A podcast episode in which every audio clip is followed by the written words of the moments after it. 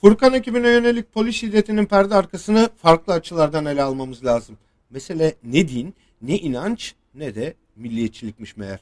Muktedir kendisine dokunulduğunda türbanlı bacısına kıyasıya şiddet uygulayabilir. Bekasını kurtarmak istediğinde ise şeytanla bile işbirliği yapabilir.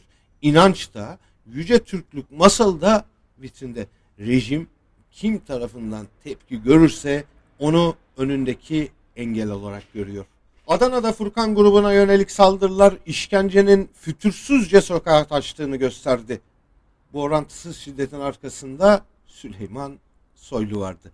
AKP'nin önüne gelen isimleri saldırıyı eleştirdi. Bunlardan biri AKP sözcüsü Ömer Çelik'ti. Adana'daki şiddeti kabul edilemez buldu. İçişleri Bakanı Süleyman Soylu eleştirilerin ve tepkilerin boyutu ile çizgiyi geçtiğini anladı, geri adım attı. Ama devreye MHP lideri Devlet Bahçeli girdi. Furkan Vakfı üyelerinin Adana'da gerçekleştirmek istediği protestoya polis tarafından yapılan müdahale hakkında açıklamalar yaptı. Bahçeli, Türk polisi zamanında müdahale etmiştir, alınlarından öpüyorum ifadelerini kullanırken İçişleri Bakanı Süleyman Soylu için de soyadı gibi Soylu dedi. İçişleri Bakanı kendisini MHP lideri Devlet Bahçeli'nin korumaya aldığını anlayınca yine özüne ve şiddet dolu açıklamalarına geri döndü. Soylu Erdoğan'ın sırtındaki bir kambur. Ortaya dökülen kirli çamaşırları ve yenilmez yutulmaz iddialar seçmenin iktidara sırt çevirmesinin en önemli nedenlerinden biri oldu.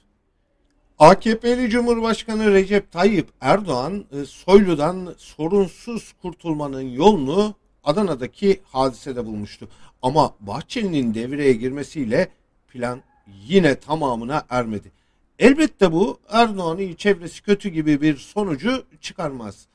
İktidardan farklı birleşenlerden oluşan mafyatik bir yapı olarak söz etmek mümkün. Çıkış yolunu artık birlikte yürüyerek bulamıyorlar. Hepsi bu. Fazlalıklar atılacak. Aradaki çatla buralardan okumak mümkün. Elbette bir de yöntem sorunları var. Erdoğan pragmatik bir lider. Avrupa ve Amerika ile yeniden yakınlaştı. Ülke içinde yeni bir formül arıyor.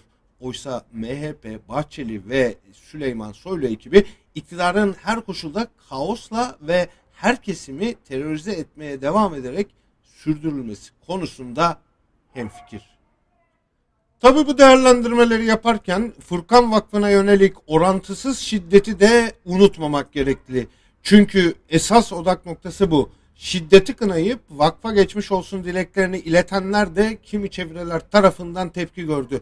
Furkan Vakfı'nın şeriatı savunması ya da gerici bir cephede durması ayrı bir durumdur. Suç varsa ceza da hukuk önünde verilir. Çağ dışına itilen Türkiye'nin muhasebesi kitaba göre tutulur, yaptırımı mahkeme salonunda uygulanır. Çağdaş Türkiye'yi ülkenin altına bomba koyan bakan Süleyman Soylu mu yaratacak? Soru bu. Hukuk herkese lazım. Zorbaya e, şiddet, hukuksuzluk, nefret uyguladığı grup ya da şahıslara göre temayül gösterirseniz o da meydanı boş bulur. Adamına göre muamelenin değil, muamelenin herkese eşit olduğu bir Türkiye'nin kurulması şart.